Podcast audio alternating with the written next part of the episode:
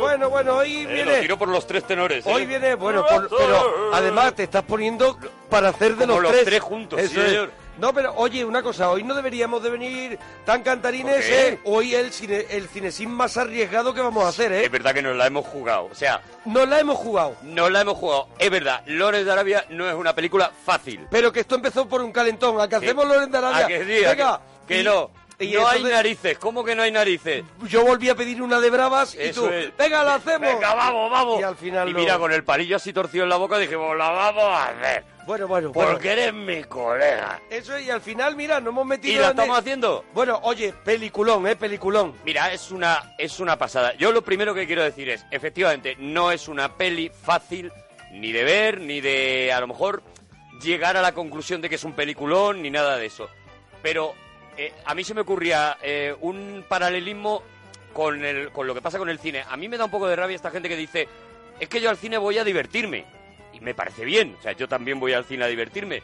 Pero es como si dices, no, es que yo solo escucho música para bailar, o sea, yo solo escucho cachete con cachete o no me pongas nada más de música. Pues no, hombre, la música hay veces que te apetece ponerte música para bailar, hay veces que te apetece porque a lo mejor estás un poco ñoño y te quieres poner una cosa de cerrar las cortinas a perales, hay otras veces que te apetece una música que simplemente te acompañe de fondo. Bueno, pues con el cine pasa igual, o sea, hay películas que son más fáciles y molan y a nosotros nos encantan y hemos hablado de ellas. Y luego hay películas que te buscan un poquito las vueltas, que te provocan un poco. Es el caso de Lorenz de Arabia. Eso es, si tienes que tener una buena tarde libre para estar las tres horas cuarenta y tantos minutos... Tres horas cuarenta y tanto. que, que dura una película que conquistó a todo el público, sobre todo por una fotografía impresionante y una historia espectacular, porque tenían a un personaje real que ya era, y, o sea, era y fue un personaje espectacular Claro que- también. Que, era, es un riesgo coger y poner y liarte a escribir la historia o hacer la historia de este personaje que es un bueno es Bueno, conocido no por los pilares de la sabiduría sí que es su propia que su Que autobiografía, eso es. que es en lo que David Lynn un poco se basa para la película ¿tú no crees que este puede ser el gran biopic de la historia del cine? claro es a ver una de las cosas raras que tiene Lorenz de Arabia por ejemplo es que como biopic es decir como película que trata un- la historia de un tío y además histórica y tal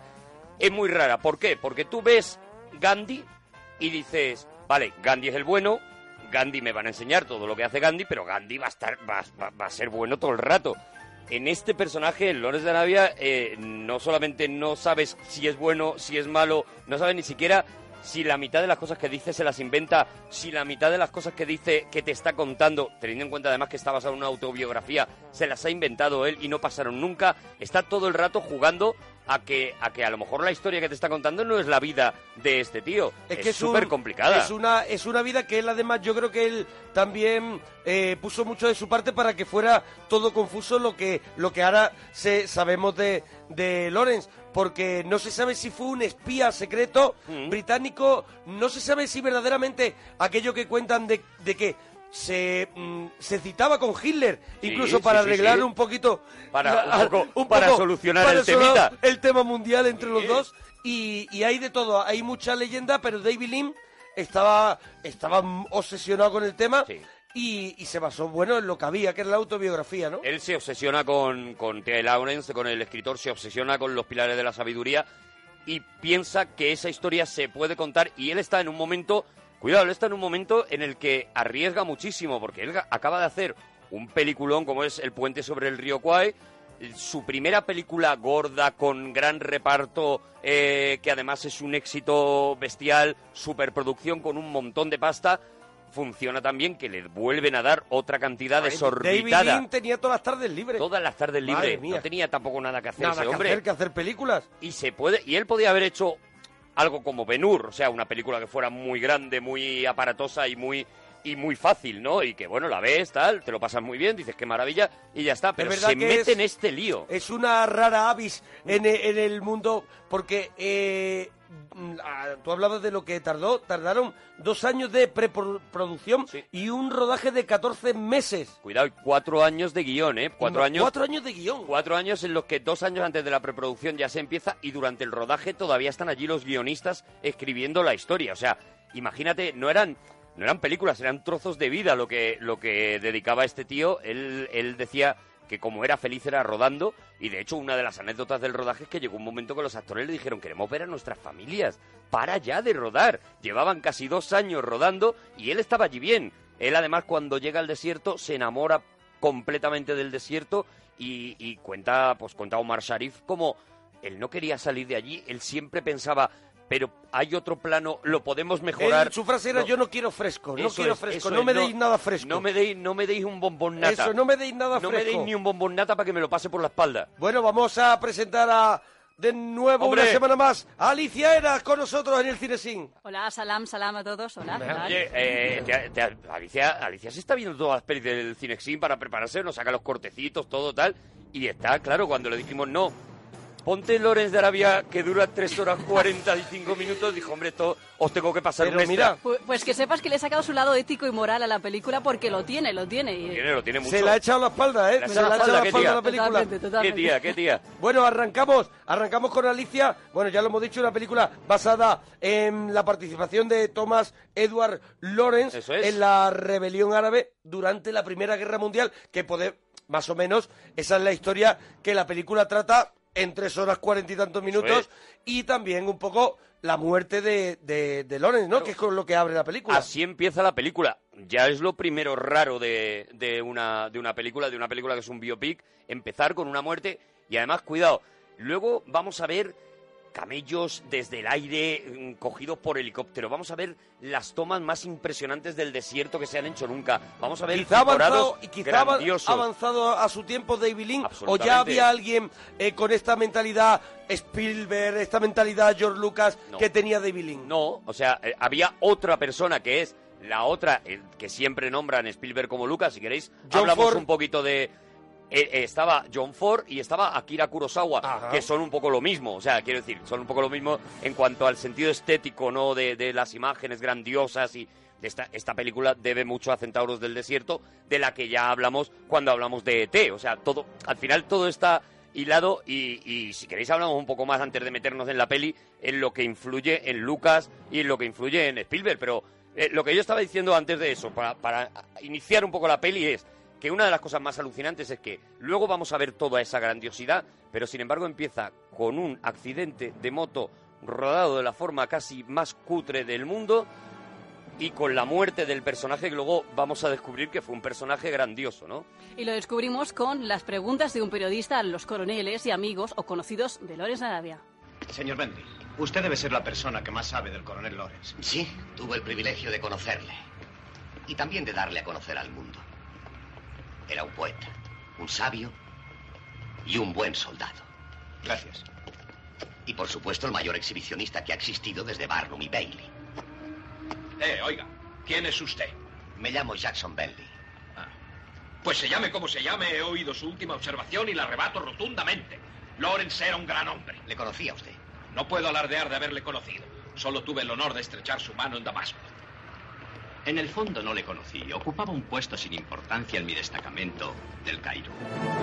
Como tú decías antes, al final nosotros que hemos visto su vida tampoco lo conocemos No. después de ver la película, porque como tú bien decías antes, no sabemos si era tan bueno como decía aquí en el, en el sonido de, en el diálogo, o era verdaderamente en algún momento malo. Y- o, o todo lo contrario, o era como, como también dice el diálogo, un artista del circo, un artista del engaño, un, un engañabobos que a- a- consiguió arrastrar a tribus enteras de, de árabes y, e- y arrastrar a, a todos los turcos y arrastrar a todos los ingleses y arrastrar como tú decías, Arrasar, arrasar. a todos los turcos y, y como tú decías, y hasta, hasta llegar a tener contactos con la Alemania de Hitler, o sea, ¿Era un embaucador o era de verdad un tío que con una capacidad de, de análisis y de fascinación tan brutal? Esa es la premisa de la peli. Eso es lo que te plantea nada más empezar la Es que peli. hay momentos en la película, incluso desde mi punto de, de vista, que incluso estamos viendo casi a un loco. Sí, o sea, claro. estamos viendo, hay un momento, ahora, ahora hablaremos, ¿no? De cuando allá ellos ya quieren invadir un, un lugar donde, Acaba. donde, donde está Acab- acaba, Acaba. acaba, donde ya están descarrilando trenes y donde él ya se se ha endiosado. Bueno, la, la película, y por seguir un poco con la. Para, para ir dándole eh, el- dándole golpecitos al tema que hemos vendido mucho, que es el tema del paralelismo con la obra de Lucas y la obra de Spielberg. La película vista ahora entiendes que es un proceso muy parecido al que Anakin Skywalker sufre en la saga de Star Wars.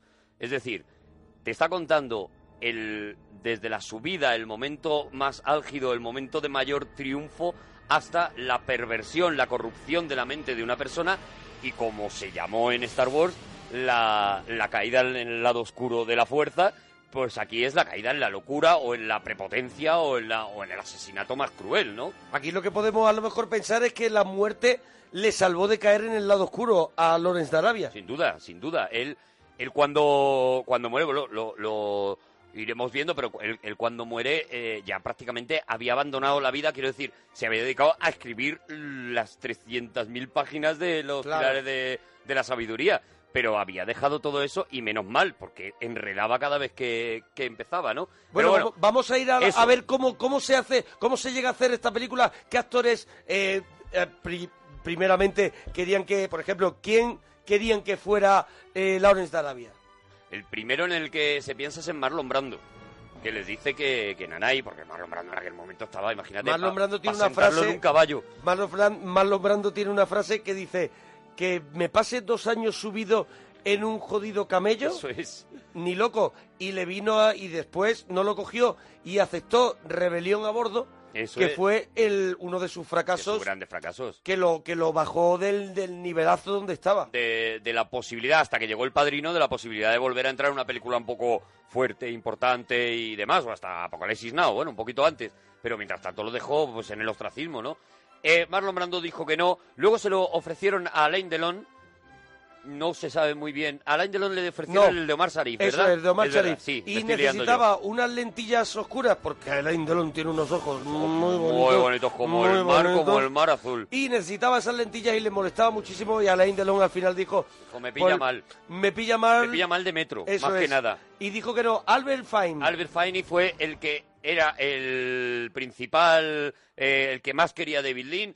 Y Albert Finney dijo también que, que no, se negó a hacer esa película. Él pensaba que esa película era una locura que no y no entendía nada del guion, de lo que le estaban contando. También dijo que no. Y a partir de ahí ya se pone a buscar a Peter O'Toole, que hasta ese momento, bueno, pues un actor de teatro en Inglaterra. Porque, mm, perdona, porque además en la película, en los títulos de crédito, me, a- ahora te suena raro porque dice, and introducing Eso es. Peter O'Toole, o sea, te están presentando eh, a, un, a una nueva, a, una, a un nuevo No había actor. hecho ninguna película antes. Si había hecho eran papeles muy cortitos, papeles muy secundarios en el cine, en el cine británico, de donde era él, en el cine inglés, y no había hecho prácticamente nada. Pero cuentan que cuando le vieron y cuando vieron eso, lo que estaba buscando David Lynn, que era un personaje que con un plano mm, solamente de su cara, con un primer plano de su cara, tuviera esa, ese hechizo, esa capacidad de fascinación, eh, cuando le vieron dijeron es, es Lawrence y no queremos buscar a nadie más, ¿no? Luego en el reparto también estaba Anthony Quinn, que Anthony Quinn era un abonado en aquel momento también a, a estas películas las de superproducciones. Claro, hay que pensar que estas películas nacen en un momento muy determinado del cine y que hasta en eso eh, se lo pasa por la gorra David Lean, ¿no? Nacen en un momento en el que la televisión se está empezando a meter en los eh, hogares de todo de toda América, sobre todo, y está pasando, bueno, estaba pasando un poco lo que ahora está ocurriendo con el cine, con la piratería y con las salas y demás, que la gente dejó de ir al cine. En aquel momento lo que se inventaron, igual que ahora se están intentando inventar el 3D, lo que se inventaron fueron estas películas grandiosas en cinemascope, que duraban un montón de tiempo, que había que echar, eran como unas películas acontecimiento, ¿no? Sí, pero dentro de que era una superproducción, una película acontecimiento, el, el blockbuster de aquella época, esta película yo creo que no era una película Eso comercial. es, lo que lo que le echa valor era, David eh, en su es- época era como, yo que sé, un Arbor Trier o una cosa Eso así, es, ¿no? Lo que le echa valor es con un presupuesto de una superproducción grandiosa, con un presupuesto de la conquista del oeste, eh, lo que hace es una película que precisamente, que perfectamente podía ser una peli de cineclub. Es decir, la historia es muy profunda y sin embargo la imagen, la, la grandiosidad del, de todo es la típica de una eh, superproducción. Bueno, Anthony Quinn entra, Anthony Quinn le ponen esa nariz que aparece... que Una es- nariz de, go- de goma, una de nariz toda la de vida. goma, un maquillaje que parece ser que es que está descrito en el libro de, de, de Lawrence como, como, como la nariz muy llamativa, entonces, y él cuando se la pone, el comentario de David Lynn cuando le ve con la nariz es, hombre, ya tenemos al personaje que se vaya Anthony Quinn, que tenemos al auténtico. O sea, que se quedaron muy impresionados de lo que se parecía, ¿no? Y luego está Omar Sharif, que un poco lo mismo. O sea, Omar Sharif es un actor egipcio que estaba haciendo películas egipcias, pues... ¿Cuántas películas egipcias me puedes nombrar ahora Hombre, mismo? pues ahora mismo Eh, un puñado, pero es que se nos va la hora. Claro, pues eso. Él estaba haciendo películas egipcias, le llaman simplemente porque tiene acento, necesitan a alguien con acento árabe y, y él pues, no tiene que forzarlo. Le llaman porque es como una especie de guapete egipcio en Sí, aquel momento, una estrella egipcia y tal. Le llaman, además, eh, se gana desde el principio el, el desprecio de David Lean porque piensa, bueno, esto es una, esta es una cara bonita del cine egipcio, pero esto no es un actor. Y al principio parece ser que David Lean le recibe Sí. con mucho rechazo. ¿Cómo Por, se- dicen, dicen que se ganó el respeto de David Lim ensayando cada noche, Todas las noches. toda la noche con un acompañante, sería un coach o algo. eh, esa escena, la escena conocida cuando mata al beduino que acompaña a pozo, sí. en el pozo. Eso es. Esa escena, y ahí fue cuando David Lynn dijo sombrerazo Sombrerazo Omar con el egipcio. O- cuidado, ojo con el egipcio, fue un poco Eso el es, comentario. sí. Él se gana el respeto y además se lo gana con un método muy de Lawrence, Hmm. que es el decir, te lo voy a demostrar solamente que me veas cansarme hasta que me respetes, ¿no? O sea, Hmm. se lo gana con un método muy parecido al de la cerilla, que es para mí la esencia del personaje de, del personaje de Lawrence, ¿no? El momento de la cerilla, que es lo siguiente que vemos después del, después del entierro, después del, del supuesto entierro, volvemos al, al pasado, nos encontramos con Lawrence y él está en un sótano y está, ¿verdad? Hay un el primer momento es que apaga una cerilla delante de Eso los es. demás y dice, te puedes, te vas a hacer daño. Él aguanta la cerilla encendida con los Eso es. dedos Y hasta, hasta que, que la se apa- apaga en que- su propia carne. Y dice, te vas a hacer daño. Y entonces ahí le, le hace una réplica. ¿La tenemos, Alicia? Ese momento. ¡Oh! ¿Cómo duele? Claro que duele. Entonces, ¿dónde está el truco? El truco, William Potter, está en que no te importe que te duela. Ahí está. Ahí está. Y esa es un poco la filosofía con la que él va arrastrando a, a mucha gente hacia su causa, ¿no? Hacia la causa de, de Lawrence, ¿no? Y, y- y por lo que también arrasa los sitios porque es. tampoco yo creo que a él no le a él, él lo que le importa es el objetivo y lo que tenga que pasar por encima no le importa por eso tiene ese lado ese lado mm, positivo y negativo Sí, y el ese personaje lado de loco en el que dices, no, esto ya, esto ya es o masoquismo o es que eres un suicida. Sin embargo, él lo lleva a los extremos, ¿no? Luego hablaremos de... Para mí es una de las mejores escenas cuando, cuando han pasado eh, el yunque de calor una, una noche entera, se han tirado cabalgando para atravesar una zona que durante el día no se puede atravesar porque te abrasarías y nada más pasarla él se da cuenta de que se ha perdido uno de los de los que le acompañaban y vuelve a por él cuando todo el mundo le dice no vas a no vas a sobrevivir a eso y efectivamente vuelve con el con el otro no o sea es, es una capacidad de, de suicidio Aparte- de, buscar- aparte de que- buscarse la muerte. que él juega todo el rato, Lorenz de Arabia juega todo el rato con eso, con, con ese reto, por ejemplo, Omar Sharif cuando eh, le va a acompañar, porque va a ser, va a ser su, su guía por el desierto, y cuando le va a acompañar, él mm, va a beber agua, Lorenz de Arabia, Sí. y le ofrece, y dice Omar Sharif, no, no, yo no voy a beber todavía, porque no sé lo que va a pasar, y dice, ah, pues si tú no bebes, yo, Yo no tampoco bebo. bebo.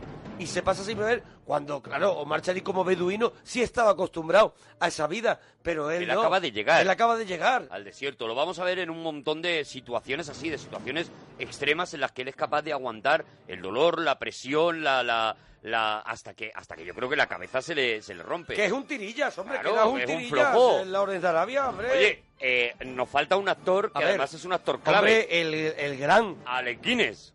Será Alec Guinness, que ya había hecho un papelón en el puente sobre el río Kwai y que es, de nuevo, una hilazón con Star Wars.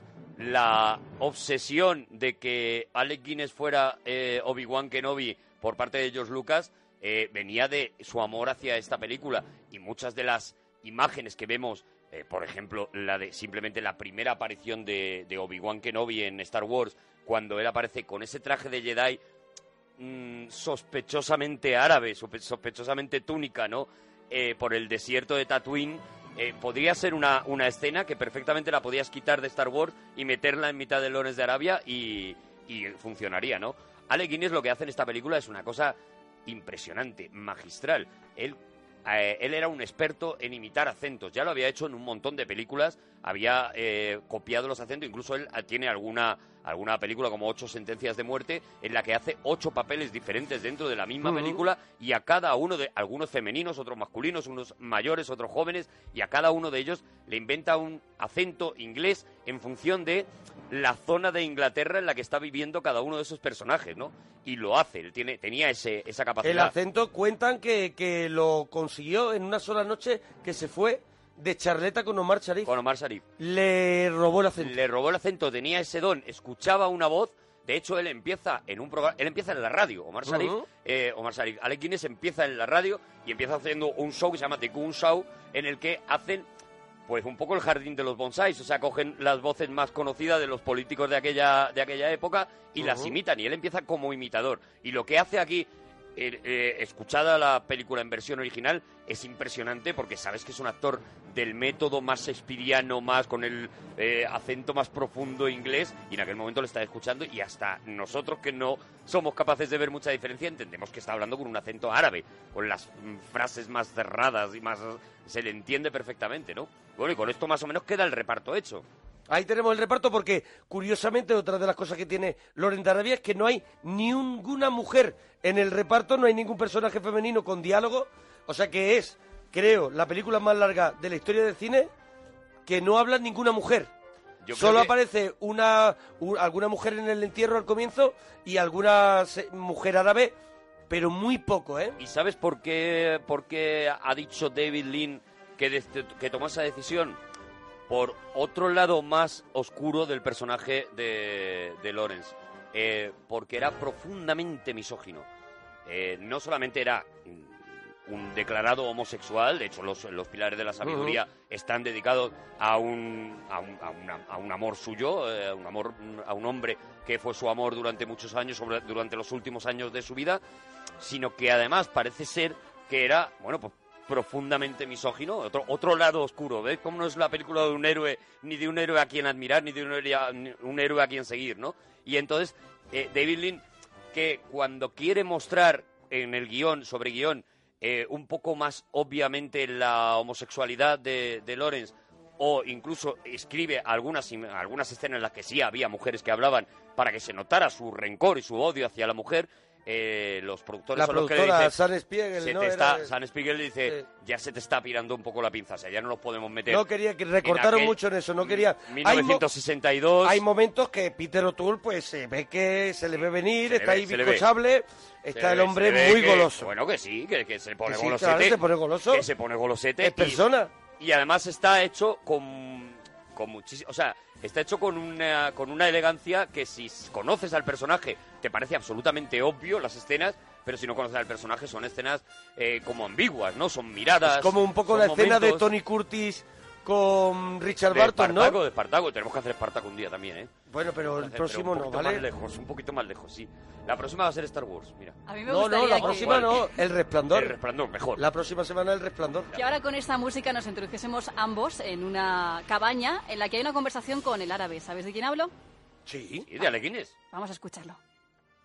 Faisal. Entonces seráis grandes. De eso hace ya nueve siglos. Es hora de que volváis a serlo, mi señor. Por eso mi padre declaró esta guerra a los turcos. Mi padre, señor Lawrence, no los ingleses. Esta escena eh, tuvieron que parar el rodaje un día entero porque empezó un ataque de risa en la en esa General. tienda general. Empezó por parte. Vamos a ver, aquí hay una cosa que mucha gente sabe. Peter O'Toole y Omar Sharif tenían miedo a, en, la- en las escenas de acción, tenían muchísimo, muchísimo miedo porque era muy rápida montando en los, ca- en los camellos, Sí. los caballos. Entonces ellos se emborrachaban. Sí, sí, sí. Se, Se ponían tibios. Se ponían tibios, cosa que Peter. O'Toole dijo, pues la verdad es que voy a seguir haciéndolo. Pero luego, luego cogió...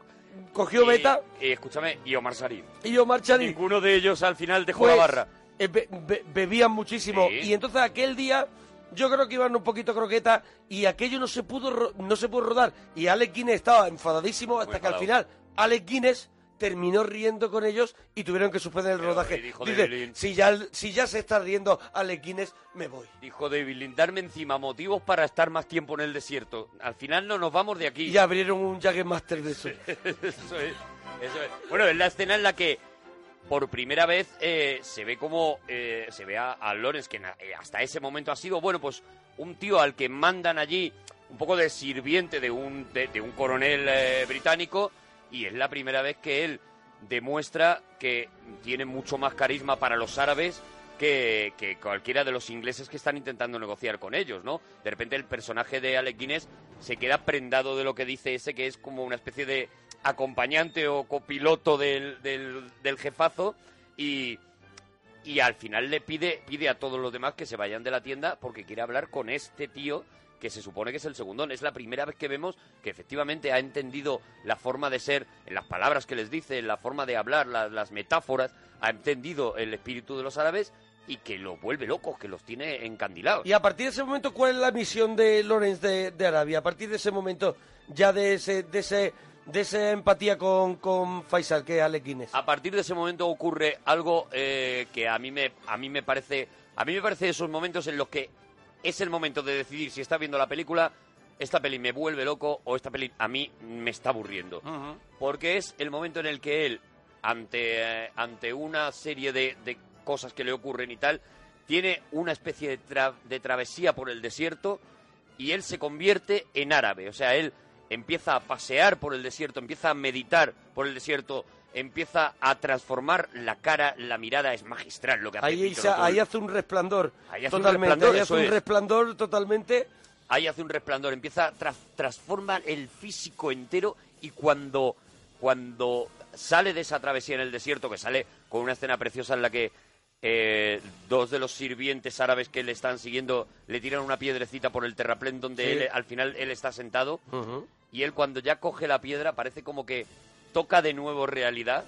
Me parece poesía pura ese, ese momento. Toca de nuevo la realidad, toca la piedra y vuelve, pero ya no vuelve el mismo. O sea, ahí ya vuelve el- lo que se va a convertir en el líder. Y vuelve y lo primero que dice es, acaba, por tierra.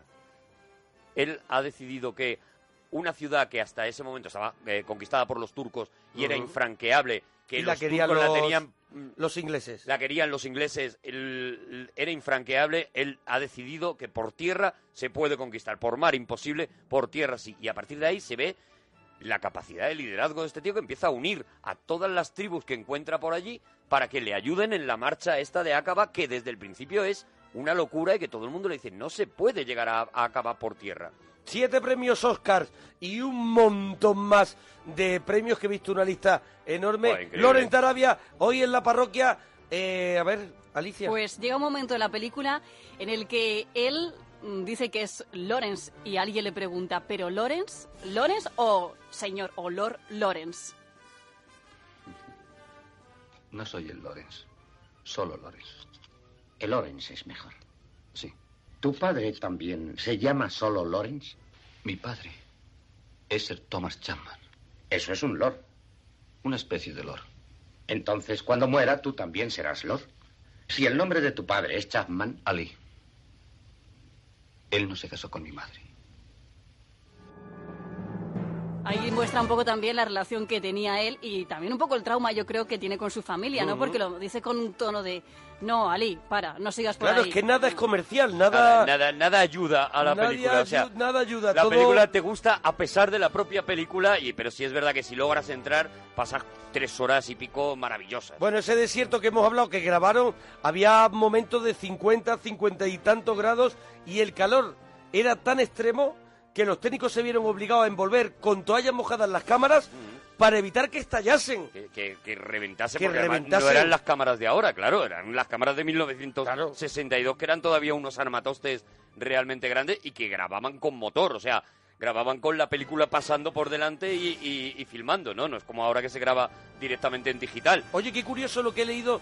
David Lynn le hicieron una lente especial para el rodaje de esta película que nunca más se ha vuelto a utilizar y que llaman la lente de David Lynn, que la tienen pues en los estudios o donde la tengan, para hacer la escena del oasis Sí. esa escena del puñal, que creo que es la misma cuando aparece Omar Omar ¿no? Por Sharif, primera vez. es, cuando va viniendo de para, lejos. para generar esa, esa imagen. Necesitaba unas profundidades de campo que eran prácticamente imposibles. O sea, en esa escena vemos prácticamente al principio, bueno, es que no se ve nada. Tú ves que hay un plano fijo, no ves nada. Y cuando ya llevas un rato, te das cuenta de que hay un tío que viene a caballo.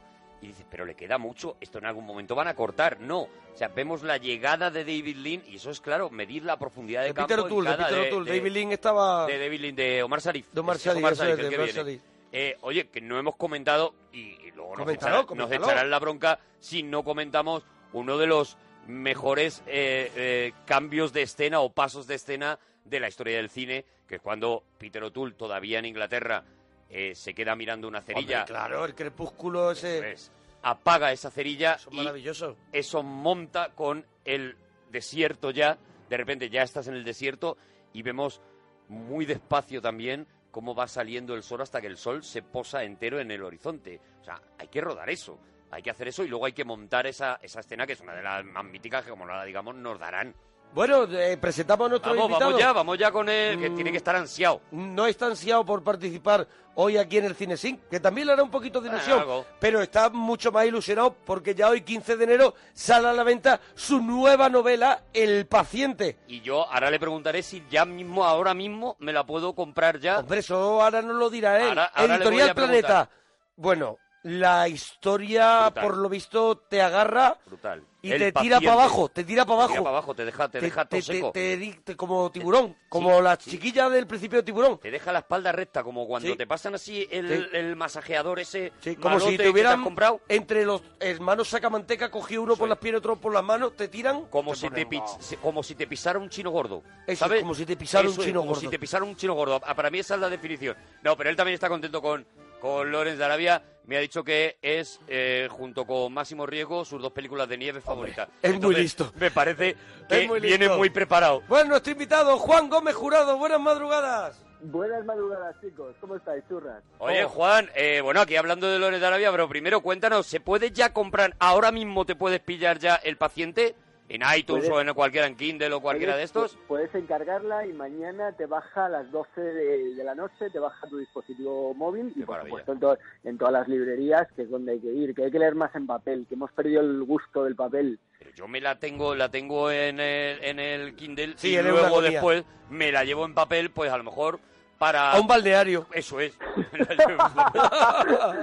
Por si cojo el tren de la fresa, ¿sabes? E- Efectivamente, además Claro. eh, hay algo en la que tiene que ver el paciente y, y, y la película de la que vamos a hablar hoy, de la que estáis hablando ya, que es que bueno, el paciente transcurre en 63 horas, que es más o menos lo que dura lo que dura Lones de Arabia. Ah, sí, es verdad. Y, Cuidado, eh, cuidado. 63 horas. ¿Vas a empezar dándole un palo a la película que llevamos salvando desde que hemos empezado?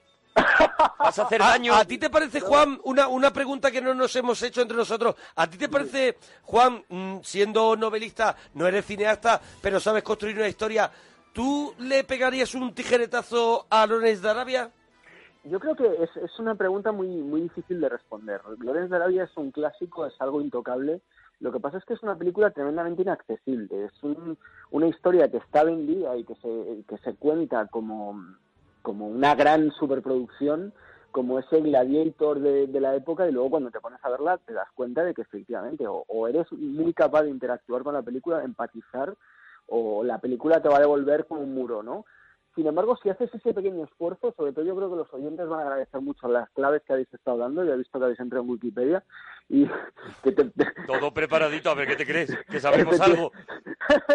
Efectivamente, que es donde iba a mirar yo también, porque me pasaba una cosa, y es que he tenido que volver a ver la película, he tenido que volver a refrescarla porque me daba cuenta de que mi, mi percepción de la historia era de una historia grande, y luego al, al volver a verla, porque, porque Arturo me ha puesto una pistola en el pecho como Sí, habitualmente, eh, me he dado cuenta de que es una historia tremendamente íntima, ¿no? O sea, es una historia que, que de grandes espacios abiertos que en realidad se desenvuelve en el, en el corazón del protagonista, ¿no?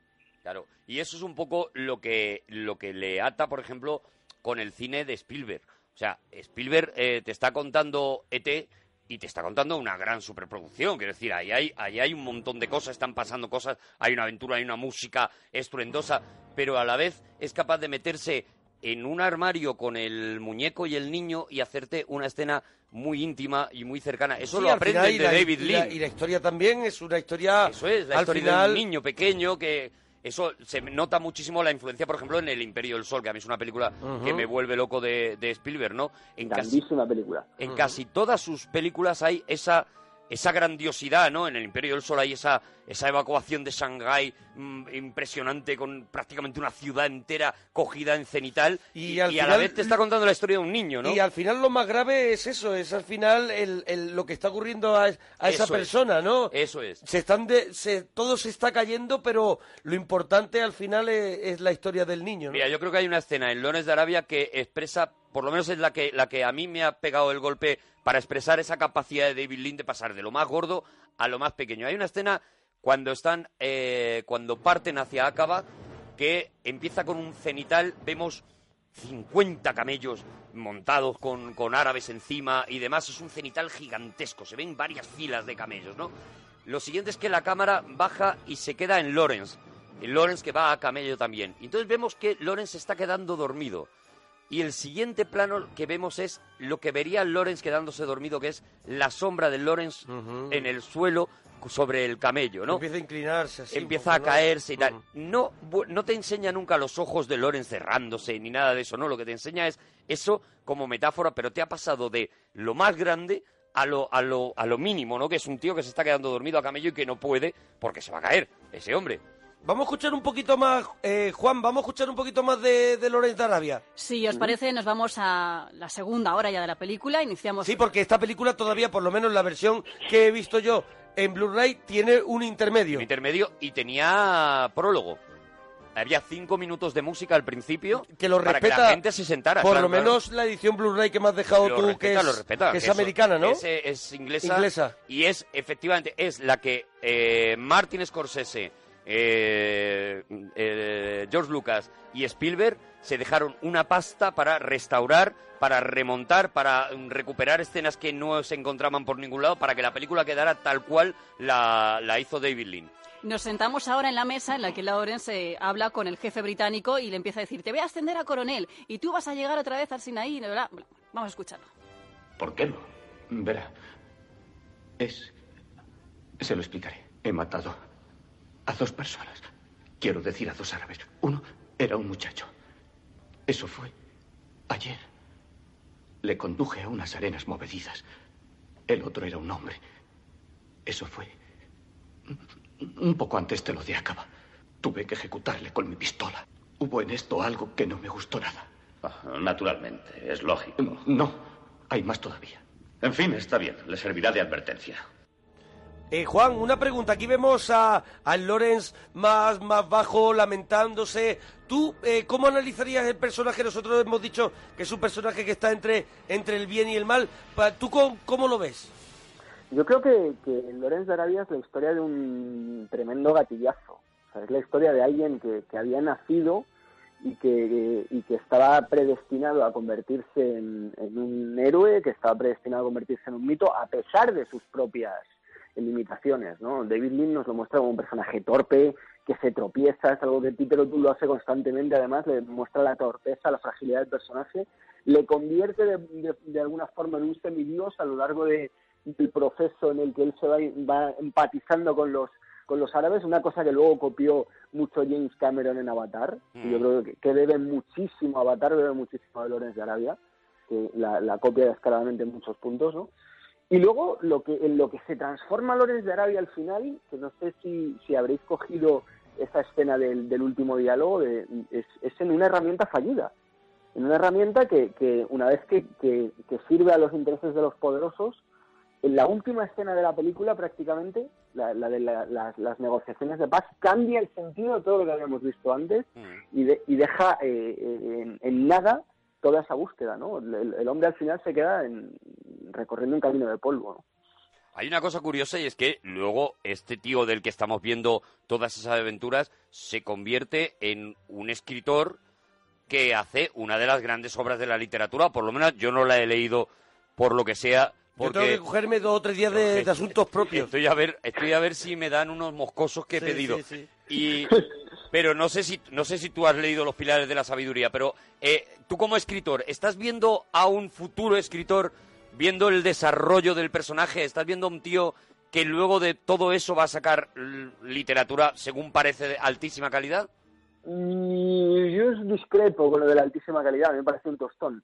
Pero, pero, pero dicho esto, yo creo que es un personaje cuya vida supera su obra, con mucha diferencia, ¿no? O sea, si a mí me pones el, libro o la película al lado, me quedo con la película sin ninguna duda. Creo que, que, que David Lean consiguió ser bastante más grande que, que T.A. Lawrence, con, con mucha diferencia, y que y que de alguna forma transmitió lo que él no había sido capaz de, transmitir, ¿no? Yo creo que hay una razón, yo Arturo lo explicaba muy bien al principio, por la que Lorenz escribe una, una dentro de su propia historia y es que al fin y al cabo estaba completamente desquiciado, ¿no? Esta es la historia de una escaladura mental absoluta y él se va convirtiendo, va transformando su, su mitomanía, que es como se llama, eh, nosotros lo utilizamos mal, pero hay un término psicológico para eso, que es cuando uno se cree sus propias mentiras, ¿no? Entonces, lo, lo que hace él es ir a la esencia de, de eso y, y, y coger al, al Lorenz histórico y reflejarlo a través de una actuación de un literatura alucinante, pero que para mi gusto de verdad que es más grande que la obra literaria. Es raro también, ¿eh? Bueno, lo que, lo que sí que vemos, y, y es la escena que acabamos de ver, es que todo eso se rompe y volvemos otra vez al juego siempre de David de las cosas más grandes, más enormes, eh, a la cosa más pequeña, ¿no? Todo lo que está pasando, le vemos encima de un tren, como, como contaba antes Monaguillo, ¿no? Bueno, el segundo tren- en un momento... es el segundo tren que descarrila, Eso creo que es el segundo. A él no le importa porque ahí muere todo el mundo, pero él va a un solo objetivo y él ya llega un momento en que se sube encima del tren, perdóname, como los que vienen de despedida de soltero. Ya, ya con la corbata para atrás. Eso es. Ya con la corbata para atrás diciendo, Que- que ahí hay un momento, que ahí hay un momento que, que le, que le dan, que le pegan un tiro, uno de, de los turcos que queda por allí, no sé si es turco, Sí, creo que es turco. uno de los que queda por ahí, le pega un tiro, él cae, le da solamente en el brazo, se vuelve a levantar y se enfrenta al turco con una que lleva pistola como una con una mirada un poco medio del diablo como diciendo soy inmortal, o sea, no puedo morir, soy invencible, soy algo soy un dios. Y hay un momento que dice, no puedo morir, lo dice así de claro. Ajá. O sea, hay un momento que se cree realmente un dios. Y él, eh, cuando Omar Sharif, cuando se tienen que internar, que además es uno de los, una de las escenas más fuertes, cuando se encuentra con José Ferrer y le somete a una, pues, una sesión de, de, de fragelamiento y una sesión, eso sí, Y otro que actor, es Fernando Sancho, puro. creo que era Fernando Y Fernando Sancho, Sancho. Bueno, que es que ahora hablaremos, ahora hablaremos de, la, aquí en de la Almería. parte que se rodó en España. Sí. Que, que hubo mucho, Almería, Sevilla, en, muchos en muchos sitios, La de gente, Meca. la gente tiene que ver Lorenz Arabia porque también hemos metido un poquito de miedo en nuestra, No, no, no, en no. nuestra charla. La, la gente lo tiene que ver porque es una experiencia. Yo creo que Lorenz Arabia es una experiencia. Eh, Es verdad que, como habéis dicho los dos, hay que aguantar y Alicia también ha tenido que echársela a la espalda, pero te queda una sensación de que has vivido una experiencia. te has metido en una en un mundo en el que, que está muy lejos del tuyo, has vivido un montón de y, has- y estás todo el rato intentando eh, no salir de esa película, o sea, no no no te quieres al- ir de allí. al que le gusta el cine, desde luego tiene que ver esta película, ¿no? Porque además va a comprender muchas de las cosas que eh, del, del cine que viene después, ¿no? El- es Eso lo que es. decíais antes, ¿no? Que el, el cine eh, de, de los grandes, ese cine de, de grandes de grandes espacios abiertos, ese cine de, de grandes aventuras, está basado en una película que a pesar de, de que parezca, pues eso, una es, y sea una gran superproducción, también lo decía Arturo antes, ¿no? En, su- en el corazón es una es una peli indie totalmente, absolutamente eh, pequeña en su en su digamos en su concepción, pero enorme en el resultado final, ¿no? Y, y- y hay que verla, es una peli obligatoria. Mira, decimos que, que, se, que se rueda mucha, es, es aquel momento en el que mucha gente viene a España a rodar las grandes superproducciones. decía que era igual de, de exótico que, que, por- que- que Jordania en este Eso caso, es. pero con un clima y condiciones mucho mejores para y, rodar. y muchísimo más barato porque en aquel claro. momento se facilitó el, el gobierno de Franco en aquel momento facilitó mucho las cosas precisamente porque veían que era una gran industria y fue cuando se monta todo el Samuel Bronston aquí El desierto de tabernas, cuando- todo eso entonces eh, una de las cosas que, que ruedan es en Sevilla en Sevilla se ruedan muchas cosi- muchas cosas de, de- de- que en teoría están pasando en Arabia no una de las escenas eh, es cuando Lawrence llega a la, a la embajada inglesa. Eso está, eso La es la Plaza de Plaza de España, España de sí. Sevilla. Bueno, por seguir hilándolo con Star Wars, la Plaza de España de Sevilla es lo que aparece en Star Wars cuando eh, Anakin y Amidala están paseando en uno de los momentos más románticos de la, del ataque de los clones, de la segunda, de la segunda de la primera trilogía, ¿no? Y es claramente un homenaje. Exactamente lo mismo que la famosa escena del tren en, eh, en Indiana Jones y, eh, y la última cruzada, la famosa escena del tren está rodada en Almería, y, pero están cogidos planos prácticamente del mismo, de los mismos sitios de donde había rodado David Lean, eh, Lawrence de Arabia. Y viendo las dos pelis, los ves, o sea, dices, esto es lo mismo. La escena de los trenes, Juan, esa, yo para mí es- son fascinantes. Dicen, dicen que cada vez que terminaban de rodar eh, un plano, una legión de, de operarios barría todo el desierto para no dejar ninguna huella para poder seguir rodando o, o repetir o aquello era claro, era una cosa de loco. Ahí estaban todo el rato a punto de morir. O sea, hay un momento en el que viene una avalancha de nieve en el desierto, estoy, hablando, a Peter O'Toole le tiran del camello, o sea, una ráfaga de, de viento fuerte, le tiran del camello y dicen que no muere porque el camello protege con su propio cuerpo a Peter O'Toole. Y de hecho el camello sí muere en la, en la avalancha esa, pero él se salva prácticamente por eso, claro. No había una pantalla verde donde hacían las cosas y luego ponían los efectos especiales. Otra de las cosas espectaculares de esa película es decir, son tíos que se han tirado dos años casi en el desierto rodando esto a, a, a- a- pico y pala. O sea, Sí, si necesitamos una duna, hay una duna. Es alucinante, sobre todo cuando ves las escenas de los aviones y las panorámicas. O sea, es, es- hoy en día estamos muy acostumbrados a verlo porque luego te llega un Guillermo del Toro, te, te rueda un Pacific Rim y, y con, con la tecnología digital pues es capaz de crear grandísimos planos de, de cámara que en realidad son falsos, ¿no? Porque ahí no ha habido una cámara que se mueva, sino que eso son simplemente tres dimensiones, ¿no? Lo, lo que hace David Lean en esta peli es directamente alucinante, ¿no? O sea, hace unos movimientos de cámara, unos paneos absolutamente bestiales y que están hechos, pues como decía Arturo, a puros huevos, ¿no? O sea, que eso es... Si hay un avión ahí... Yo esa es que palabra hay- no la he dicho. es- bueno, pero pero lo digo yo, ¿no? O sea, Eso sí. porque también, también hay que reconocérselo a los señores, ¿eh? Es decir, unos tíos que se van dos años al desierto y que hacen un, un- un movimiento panorámico de cámara de- como con un montón de extras delante No, y es de una sola eh. vez. Es esto- fascinante, esto de es verdad. Alucinante, ¿no? Y con, y con animales también rodando, ¿eh? Que Mira, la gente que le dé que le dé la oportunidad a, a esta película, eh, yo estoy seguro que vamos a tener Ganas, una gran ganas. cantidad de gente que va a decir mm, de primeras todo me tiraba para atrás, pero Luego sale ganando. Eso es, me, me vuelve loco y te digo, yo es una película que cada cierto tiempo, no te digo, pero una vez al año, una vez cada dos años, me tengo que dedicar mi tarde de Lawrence de Arabia. O sea, todo el rato. Yo es- cuando escucho la persiana bajar digo, Lores de Arabia. Lawrence de Arabia, eso es. Un día que, que te levantas y dices, está nublado, Lawrence de Arabia. Y porque me da la sensación de que por muchas veces que vea esa película no la voy a agarrar entera. No soy capaz de explicarla. No, Sales más inteligente de esa película, ¿eh? eso sí que es verdad. Yo creo que, que los Sales más, sí. Arturo. Te ha, te ha- te ha rellenado, o sea, a mí, a mí por lo menos Sí, cuando, eso es. cuando la vi me, me llenó de algo, no sé de qué, y ha crecido en mi cabeza. por seguir con el ejemplo que poníamos antes, no es, no es Paquito el chocolatero, sino es una de esas canciones que de repente te tocan una parte determinada o que te hacen pensar con la letra en algo en lo que tú nunca habías caído. O sea, son de estas cosas que te mueven, que te, que te, te, te- te remueven por dentro y te sacan cosas, ¿no? Que tú no habías pensado. Bueno, una, una cosa que no hemos hablado y como se va acabando el tiempo, A ver, a ver. tenemos que hablarlo, aparte de que eh, ahora estoy pensando quién está más loco, si Lawrence o David Lean. También te digo, estaban era, eran los dos ahí, ahí. Estaban ahí, ahí. La música, la música de esta película. De Maurice Jarre, del padre de Jean-Michel Jarre. Pa- desde aquí todos mis respetos. Sombrerazo a para Jean-Michel Jarre. y a su padre. Bueno, ¿a ti qué te parece la música, Juan? A mí me, me gustó, aunque aunque para mí eh, es una es una algo que te mueve por dentro, tiene un- tiene temas tremendamente bonitos, pero es que yo me quedo con la fotografía, es, es tan Bueno. alucinante. E- Era para además para coger a todos los que te meten pisos ahí en una página web de estas de internet, que, que así con, con- que estás viendo el sofá y parece, aunque son solo 95 metros cuadrados, parece que, que el sofá es más grande. contrata. David Lean, hombre, para las fotos, ¿no? Exacto, No, es mí- decirle eso. A Yo mí creo que el, música... tema de, el tema de la película a mí me vuelve loco. El, podemos decir, la- el tema de la película. Eso es que una maravilla. Eso sí, eso sí. y eso sí. volvemos a lo mismo, o sea, eh, Esto, fijaros este, con este. esto, esto.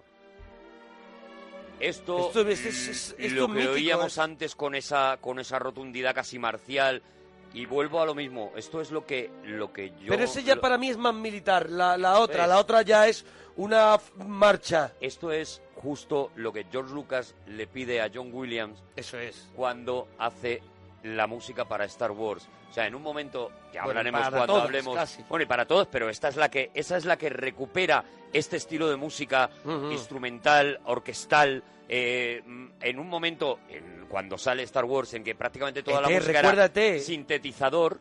Claro, eso es. exacto. En eh, eh, Lucas le dice, no, yo quiero una música como la de Maurice Jarre, que No, tenga... dice, como, como el hijo, no, como el padre. Como el padre, Con- acuérdate. eso, Eso es. es. Con- que tenga estas partes líricas y que tenga esta, esas partes marciales que son pueden ser cualquiera de las sintonías de las melodías que tú decías de John Williams. ¿no? Claro, eh, si escuchamos esto, eh, cuando lo hemos escuchado hace un momento, pues yo me puedo imaginar la nave, la nave ahora- de T, Eso es. la nave de T subiendo, me la puedo Eso imaginar, la puedo bajando como, como sea. Tú pones ahora eh, pam, pam, pam, pam, pam, pam, pam, pam, y te está entrando en cualquiera de estos, no de esta concreta, sino ahora cuando se empieza a poner marcial y te entra perfectamente. O sea, también en eso eh, lo que quieren es esta música. Hay una anécdota, es que eh, eh, David Lean en principio no quería música para la, para la película. Y Maurice Jarre le dice que, que sí que necesita música. Dice, no, es muy absurdo porque ¿dónde está la orquesta en mitad del desierto? Y la respuesta de Maurice Jarre es brillante que le dice, justo detrás de las cámaras.